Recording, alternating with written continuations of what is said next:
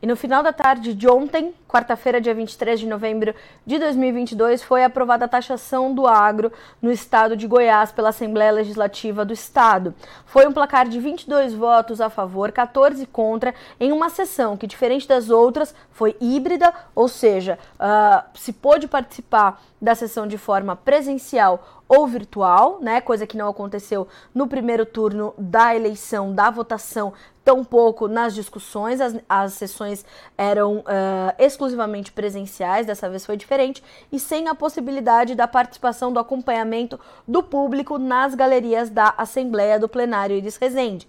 Isso aconteceu porque no dia anterior, na terça, os, alguns parlamentares propuseram a retirada do assunto da pauta para que ela pudesse ser discutida em outras esferas. Isso não foi. Teve uma eleição, isso não foi permitido, o, o assunto foi avançar na terça-feira. Os manifestantes, né, os produtores que estavam ali acompanhando a possibilidade do início da votação, acabaram tomando, ali acabaram ocupando o plenário da Assembleia Legislativa de Goiás. A sessão, na sequência, foi suspensa e depois cancelada pelo presidente da casa, o deputado Lissauer Vieira, que inclusive votou contra a taxação do, do setor no estado goiano. Uh, e na sequência, o que a gente viu acontecer, né, fazendo esse fio para vocês uh, que não puderam acompanhar os últimos acontecimentos, a votação voltou à casa na quarta-feira, ontem, e foi aprovada neste placar de 22 votos a favor, 14 contra. O que pode ser feito agora? O que o agronegócio pode fazer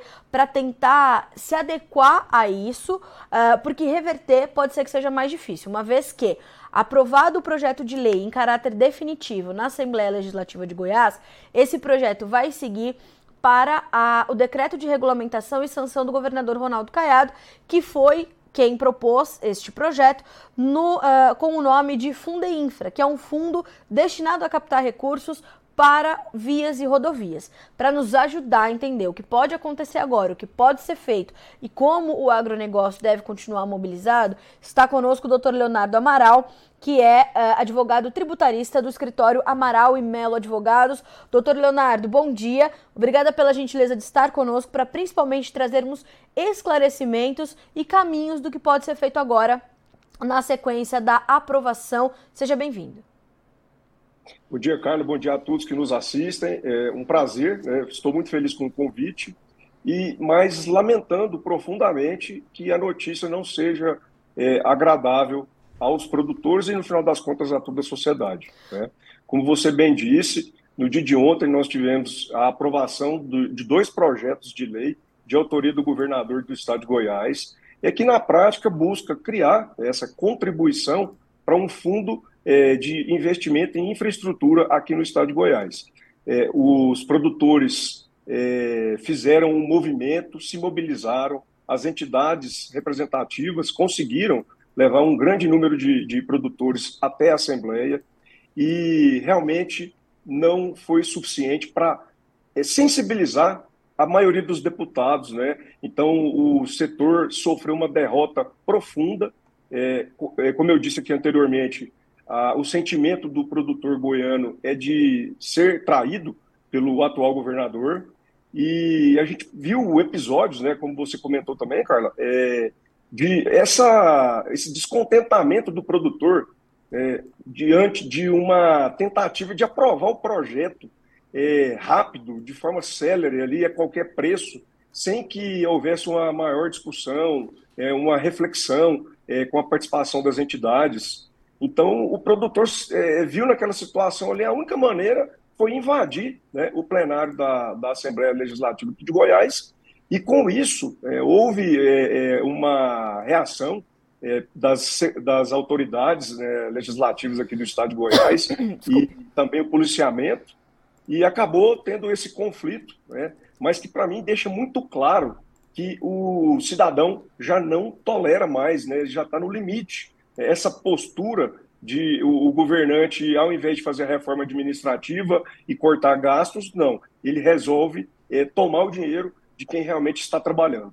E de fato, né, doutor Leonardo, é, o tempo para desde que foi criado, né, ou de que foi proposto a criação do Fundeinfra até a sua votação e aprovação, ele foi muito curto. Ele foi um tempo de fato mais curto do que outros projetos, por exemplo, que nós já vimos tramitar na, uh, na Assembleia Legislativa do Estado de Goiás? Ah, eu não tenho dúvidas. Eu acompanho aqui muito é, de perto o trabalho legislativo estadual. É, também eu, eu sou, sou, procurador legislativo, hoje estou licenciado, mas por 13 anos assessorei né, é, processos legislativos. E digo com toda certeza, aqui há um, um descompasso, é, foge da naturalidade. E o que a gente vê realmente é a oportunidade né, de alguns parlamentares atuais é, não terem sido reeleitos e o governador utilizando, às vezes, aí, é, alguma moeda de troca, alguma coisa, contando com o apoio é, desses parlamentares. Enfim, o projeto, os dois projetos foram aprovados, né, e eu já também mencionei na última entrevista que concedi a vocês é, que, em minha opinião, e de diversos outros tributaristas, é, entendem que esse tipo de contribuição é uma, é uma cobrança inconstitucional e eu acredito que a, a, a batalha vai continuar. É, isso vai ser levado ao Poder Judiciário com toda certeza, é, a gente não sabe ainda se será feito por meio das entidades, buscando resolver o assunto de uma forma coletiva, ou se até mesmo por meio individual, cada produtor buscando fazer o seu direito prevalecer. Era isso que eu queria entender, doutor Leonardo. Então, uh, há agora medidas jurídicas que podem ser adotadas ou em conjunto ou separadamente para tentar, não sei se reverter a situação é a melhor palavra, mas pelo menos para tentar é, se proteger do que vem por aí. É, e quais são essas medidas para a gente é, começar a exemplificar, porque eu imagino que o assunto vá se dar caso a caso, né?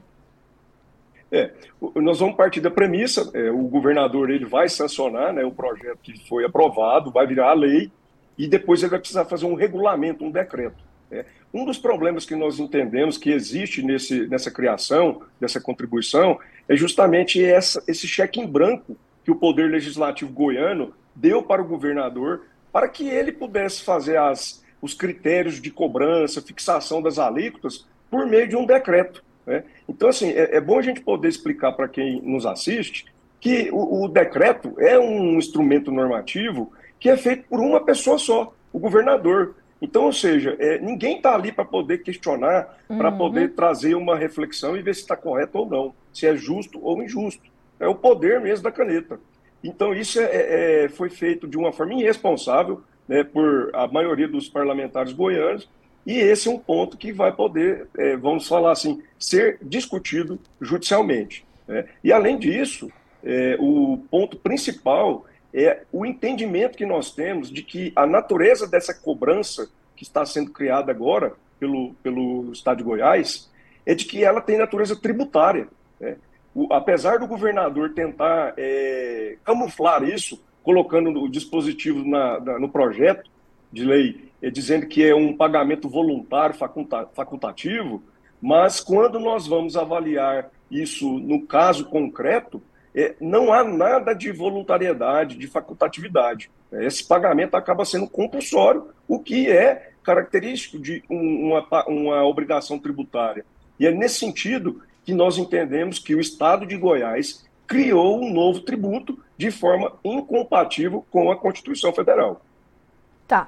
Uh, quando a gente pensa uh, nessa, nesse, nesse ambiente que se cria, doutor Leonardo, uh, a gente é, é, é, a população vai questionar, né? As pessoas, principalmente as que têm menos familiaridade com o agro, vão questionar de por que é, o setor está se manifestando contra a, a taxação, né? É, aí eu queria que o senhor explicasse para nós como o agronegócio já é tributado, quais são alguns impostos que já estão é, é, colocados sobre o setor e que já encarece, inclusive, os custos de produção para o produtor lá no campo, né? Porque a tributação começa no campo já, efetivamente. É, e já há uma carga tributária bastante pesada sobre o setor, não? Essa, essa pergunta sua é fantástica.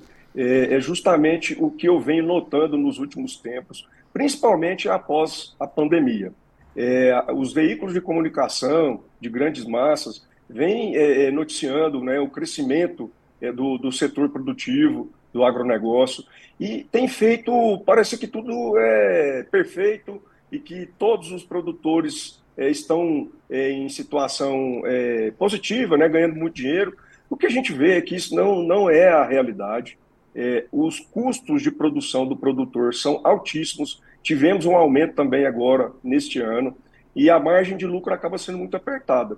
Então, qualquer aumento, qualquer tipo de cobrança nesse sentido, ele vai ser, é, vamos dizer assim, é, provocar um reflexo na cadeia produtiva. E aqui a gente precisa lembrar que quando se fala que o agro paga pouco tributo, isso é mentira, isso é um mito. Nós precisamos é, justamente tentar levar luz a esse assunto com dados. É, eu acompanho que já tem mais de 15 anos que atuo com tributação do produtor rural e a gente vem observando um crescimento a cada ano dessa carga tributária. É, o produtor paga imposto de renda como qualquer outra pessoa, o produtor paga fundo rural, o produtor paga ITR, que é um dos impostos que vem dando muito trabalho também, depois que os municípios passaram a ter a, a, o poder de cobrar e fiscalizar. Então, assim, são diversos tributos que fazem parte né, da atividade é, agropecuária e, e a gente não concorda com essa afirmação de que se paga pouco tributo. Isso é um argumento é, ilegítimo e que está sendo utilizado para manipular uma parcela da população. E acho que a gente combate isso justamente fazendo o que vocês estão fazendo nesse momento, levando informação. E eu queria entender também, doutor Leonardo, acho que a nossa audiência também é, gostaria de saber um pouco mais sobre isso, uh, sobre essa questão de se tornar uma, uma, um pagamento compulsório, né? E o que o projeto de lei chama de contribuição voluntária. Mas aquele produtor que optar por não fazer essa contribuição, ele vai ter mudanças na sua carga tributária, não? Não, vai, e, e olha só, começa até mesmo pelo termo utilizado no projeto, né? é, contribuição, é, passando a ideia mesmo de que se está fazendo algo voluntário, facultativo. Mas olha, olha, olha só o mecanismo, a engenhosidade que isso foi criado pelo Estado do Mato Grosso do Sul e Mato Grosso, na cobrança do FETAB e do Fundersul, e copiado agora pelo Estado de Goiás, e até inclusive a gente precisa falar aqui do Estado do Paraná também, que tem a mesma pretensão. É, é engenhosidade para enganar, para violar a Constituição Federal e criar um tributo é, de forma errada, mas que dê uma característica aqui de uma qualidade de validade. O, o Estado, e vamos falar aqui o Estado de Goiás, é, não pode cobrar o ICMS, por exemplo, na hora que o produtor vai fazer uma venda para trading, para exportação. Então, o produtor ele não tem condição de exportar o grão diretamente, ele precisa de uma empresa para fazer isso. Então, o Estado de Goiás ele não pode cobrar o ICMS. O que, que ele vai fazer? ele vai dizer assim, produtor, eu te considero é, uma pessoa de má fé e eu não acredito que você vai vender para fora, você vai exportar. Então eu vou te cobrar o ICMS agora e depois, lá no final, quando você provar que você exportou, eu te devolvo o dinheiro que você pagou. Ou então, se você não quiser antecipar esse pagamento do ICMS, faz o seguinte, me paga 1,65% para o Fundo Infra que eu não te cobro esse ICMS. Então, veja bem, diante dessa situação, é compulsório ou não é essa, esse pagamento? Porque o produtor vai, é, é claro, é evidente, ele vai preferir pagar 1,65%, e ele sabe que está errado, é uma cobrança errada, mas ele vai preferir pagar isso do que ter que antecipar 12% de ICMS tá? e receber Deus sabe quando. Então, esse é o problema. Esse é que, na prática, que a gente entende que há uma compulsoriedade no pagamento dessa contribuição e o que torna essa contribuição totalmente inválida, ilegal, inconstitucional. Doutor uh, Leonardo, a gente tem uma pergunta aqui bem interessante. O senhor, inclusive, fez um, estudo sobre isso. Uh, e a pergunta é do Mauro de Sinop, no Mato Grosso. Boa tarde, uh, eh, bom dia, né? Na verdade. esse imposto é semelhante ao nosso FETAB e agro aqui do estado do Mato Grosso? é uma tributação semelhante? Isso. É, o mecanismo é semelhante, só que o estado de Goiás fez uma coisa, vamos falar assim, é, foi mais ousado Tá? Mato Grosso cobra sobre uma unidade de valor, é, é, é uma unidade de correção que eles usam lá da moeda, e Goiás já colocou sobre o valor da produção. Por que, que Mato Grosso não colocou sobre o valor da produção? Porque fica escancarado que a gente está falando aqui de um adicional do ICMS. E hum. Goiás não se preocupou com isso. Então, é o mesmo mecanismo. Essa cobrança, ela é uma, ela é exigida do produtor como uma condição, tanto no Mato Grosso como Goiás, para que ele usufrua de benefícios fiscais ou que ele se mantenha né, num regime mais simples, mais favorável de recolhimento do ICMS. Então, você, o produtor, ele paga para ter o direito a usufruir de benefício fiscal. E o que a gente entende que é totalmente inválido e inconstitucional. Doutor Leonardo, não só o Mato Grosso, mas Mato Grosso do Sul também tem uma alíquota semelhante, né? Um, um, uma tributação semelhante. A gente consegue é, pontuar algumas situações do que deu certo e do que deu errado para esses estados que quiseram tributar e tributaram o agronegócio? É, a gente consegue ter essa, essa perspectiva, esse horizonte? Até porque, eu te pergunto isso, doutor Leonardo, porque a gente tem já um projeto protocolado pelo governador reeleito do Paraná, Ratinho Júnior, para fazer a mesma coisa. E é, a gente tem outra pergunta aqui também chegando da nossa audiência, que é o seguinte: isso pode se alastrar para o Brasil todo? A gente pode ver mais situações como essa e em âmbito nacional, o que poderia acontecer? Então a gente já consegue fazer esse balanço do que deu certo, do que deu errado e trazer esses pontos de atenção para o que pode acontecer com mais estados? Olha, é, a gente consegue sim. É, o, tanto a Fundersul no Mato Grosso do Sul e o FETAB em Mato Grosso já foram questionados judicialmente. Existem algumas decisões é, favoráveis ao contribuinte, ao produtor, em alguns pontos né, do, do, do decreto e da legislação que disciplina. Mas o grande tema é, que eu, eu disse aqui anteriormente é que é saber definir se essa cobrança é um tributo ou não. Isso foi levado até o Supremo Tribunal Federal pela Sociedade Rural Brasileira, é, questionando o FETAB, e o ministro Gil, Gilmar Mendes ele não entrou no mérito se era tributo ou não. Ele simplesmente é, arquivou o processo, decidiu que a sociedade não teria legitimidade para ingressar com aquele tipo de, de ação judicial. Então, ou seja, o principal tema ele está aberto. Né? Então, o que, que nós entendemos? Diante da voracidade né, do Estado, e quando eu digo Estado aqui é o poder público em geral, todos os estados da federação, é, de arrecadar, ao invés de cortar as despesas, eu não tenho dúvidas que isso vai alastrar pelo Brasil, nós já temos aqui notícias do estado do Tocantins, que pretende é, criar também, o estado do Paraná. Então, é, vai virar realmente uma conduta comum. É, os governadores estão se sentindo encorajados, inclusive até essa aprovação aqui no estado de Goiás contribui para isso. E é como eu disse, vai ser feita essas criações e o Poder Judiciário vai ser chamado para decidir se isso realmente é válido ou não. Então, o que eu vejo é um cenário de muita insegurança jurídica pela frente, é preciso ter muita cautela. Nós precisamos aqui fazer um, é, uma lembrança do Fundo Rural, nós não queremos que isso aconteça novamente. Então, para se discutir isso, se é válido ou não, tem que ter muita cautela, as entidades têm que participar. E o futuro é justamente isso, é uma de insegurança jurídica. E enquanto não se decide, quem vai pagar o pato né, é o setor que produz e que, consequentemente, esse prejuízo também ele vai ficar, vamos dizer assim, compartilhado com toda a sociedade. Porque, cara, a gente precisa lembrar, a gente está falando é de alimento. Né? Nós estamos falando de aumentar tributo lá na ponta, que serve de insumo, né, de matéria-prima para tudo. Então, é, é muita ingenuidade e aqui eu faço um, um, um link né, com discursos aqui de alguns deputados estaduais é, dizendo que isso não iria impactar é, a, a, o consumidor. É muita, muita ingenuidade ou é até má fé, para realmente enganar a população.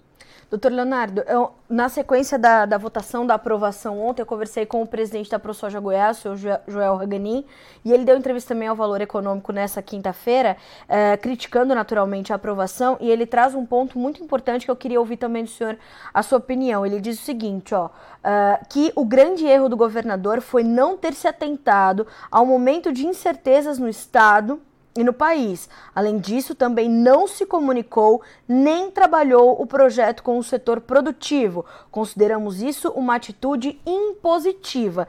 E ele diz mais, e foi exatamente o que ele fez após a eleição, referindo-se, claro, a essa falta de coerência na visão da ProSoja Goiás e de seu presidente, do governador Caiado, que foi reeleito com maciço apoio do agronegócio, uh, e falando, inclusive, durante a corrida eleitoral, que não iria taxar o setor né? Uh, até porque já se ventilava essas, essas possibilidades quando se falava da arrecadação fiscal no país, da mudança do ICMS dos combustíveis, da mudança toda do ICMS que aconteceu no Congresso Nacional. E eu acho que essas. É essas declarações do seu Joel Haganin, que é o presidente da ProSoja Goiás, são bastante condizentes realmente com esse momento que o Brasil vive de transição, é, de questionamentos do processo eleitoral e de uma economia que começa a respirar sem ajuda de aparelhos agora, né? Olha, é, é exatamente. Eu conheço o Joel, é, fez, está fazendo um brilhante trabalho Sim. aqui. Acompanhei nos bastidores aqui também alguns sindicatos.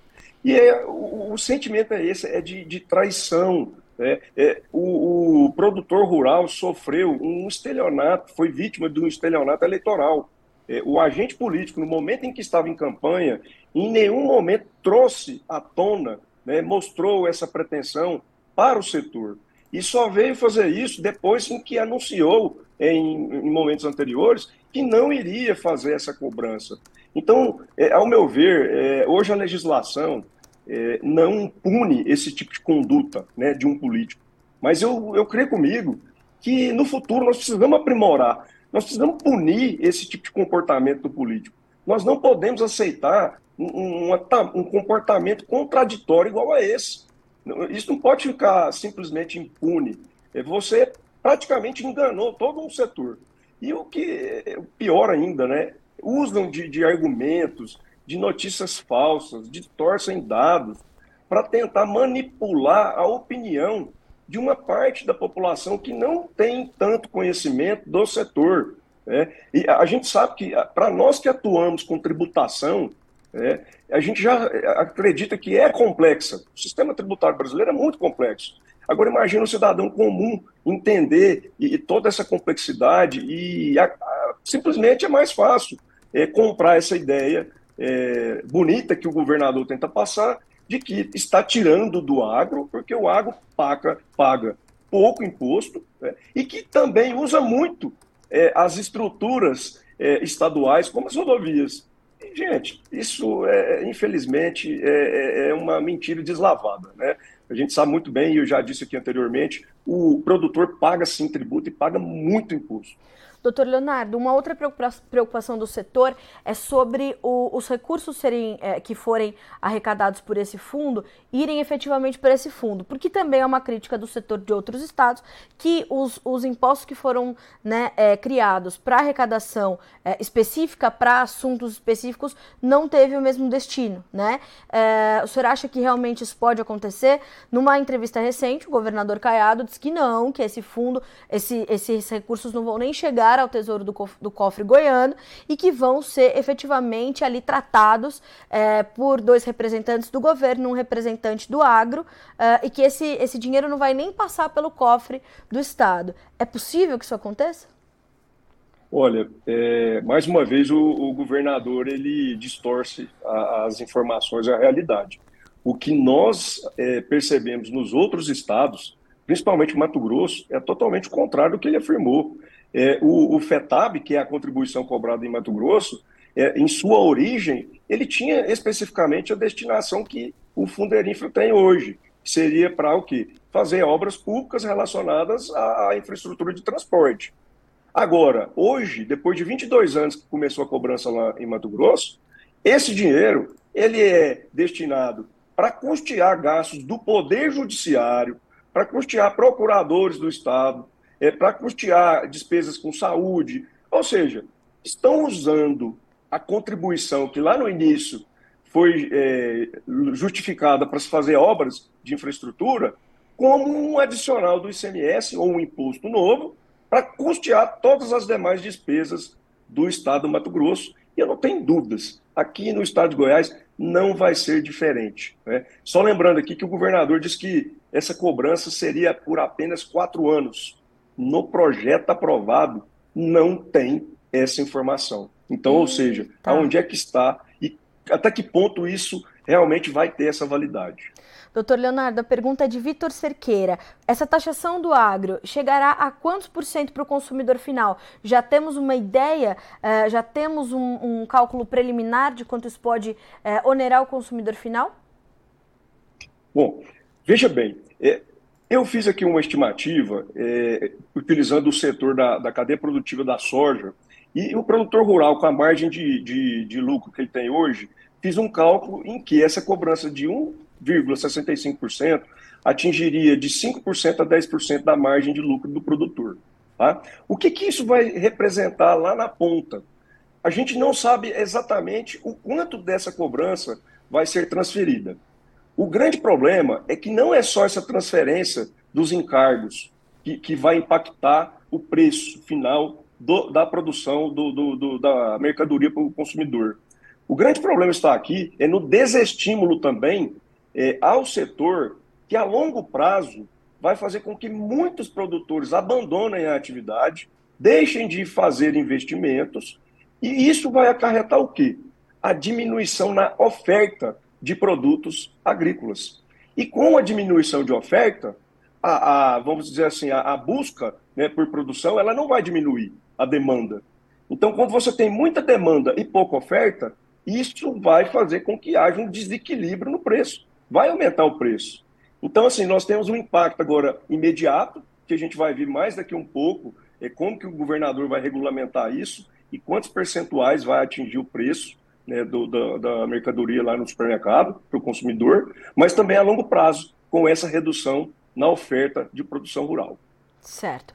Bom, doutor Leonardo, eu imagino que a partir de agora a gente ainda vai ter muitas dúvidas, muitas perguntas vão surgir, a gente tem muita, a gente tem uma super interatividade aqui no nosso ao vivo, a gente tem muitas pessoas assistindo nesse momento e claro que as pessoas estão muito descontentes, né, com o que está acontecendo. Uh então, a gente vai continuar monitorando esse assunto, vamos entender como as instituições vão se posicionar, se vão se posicionar em conjunto, se vão se posicionar individualmente, mas certamente, como é, é, é, é de praxe do produtor rural, calado ele não ficará uh, e não vai desistir sem lutar, né, doutor Leonardo? É assim que é no agronegócio brasileiro e a gente vai ficar de olho nisso e o senhor com certeza vai estar sempre conosco, nos atualizando e nos dando as últimas informações e principalmente os esclarecimentos. Aliás, o senhor recebeu aqui um elogio do Tiago Amaral e do Pedro Paulo Barros. Ó, ótima entrevista, obrigado pelas informações. O Tiago Amaral disse que é muito esclarecedor e teve também Uh, o, o, Heráclito Igor Noé, uh, dizendo o seguinte, ó, muito bacana, grande fera do direito tributário aplicado ao agronegócio. Carlos, eu agradeço os elogios e eu acredito que justamente na força do setor e também na representatividade né, da, da categoria. E esperamos que essa batalha ela tenha um final é, que seja favorável ao setor, porque, como eu disse, isso não é um favor, essa tributação diferenciada não é um favor para o produtor rural, é um favor para toda a sociedade e tem previsão constitucional. Então, continuaremos aqui acompanhando sim e sempre estarei à disposição de vocês aí para trazer maiores esclarecimentos. Obrigada, doutor Leonardo. Bom trabalho para o senhor por aí. Até a próxima. Um abraço. Um abraço. Dr. Leonardo Amaral, de, uh, advogado tributarista, direito aplicado ao agronegócio, do escritório Amaral e Melo Advogados. Bom, em resumo, né, o que disse o Dr. Leonardo? Ele veio aqui já reforçar as primeiras informações que ele trouxe numa, numa, entrevista anterior, que aconteceu depois do primeiro turno da votação, dizendo que realmente, se a gente for a fundo, né, isso pode ser tratado como algo inconstitucional, este projeto de lei, mas que vai ser difícil reverter a situação da criação do projeto. Agora ele segue para o decreto de regulamentação, para a sanção do governador Ronaldo Caiado, uh, e claro, como já está é, é, previsto, né, o agronegócio goiano deverá seguir mobilizado, tratando do que, pode, do que pode fazer a partir de agora. O doutor Leonardo trouxe a situação do FETAB quando a Sociedade Rural Brasileira levou o caso até o STF e foi arquivado pelo ministro Gilmar Mendes, uh, dizendo que a sociedade não tinha legitimidade para pedir o questionamento sobre a matéria. Então ele não entrou no mérito da questão. Isso é muito sério, né? Porque como é que a gente vai avançar juridicamente se a gente tem é, reações como essa? Então vamos ter que entender como agora as associações, os sindicatos rurais, as entidades de classe e os próprios produtores rurais vão se manifestar e quais serão as medidas tomadas para tentar mudar esse quadro. A gente vai continuar aqui tratando disso, lembrando que o espaço está aberto para o governo do estado de Goiás para trazer o seu posicionamento e a sua visão e a sua, uh, o, o, seu, as suas colocações em torno de todo esse assunto que vem gerando bastante polêmica. Eu quero também agradecer a toda a nossa interatividade que nós tivemos aqui pelas nossas linhas de comunicação, tanto pelo noticiasagricolas.com.br quanto pelo nosso canal no YouTube. Então é sempre bom é, né, a gente trazer luz aos debates, é isso que faz com que os assuntos possam avançar. A comunicação faz parte do processo, né? A gente fica por aqui com esse boletim, mas a nossa programação continua para que vocês sejam sempre os produtores mais bem informados do Brasil.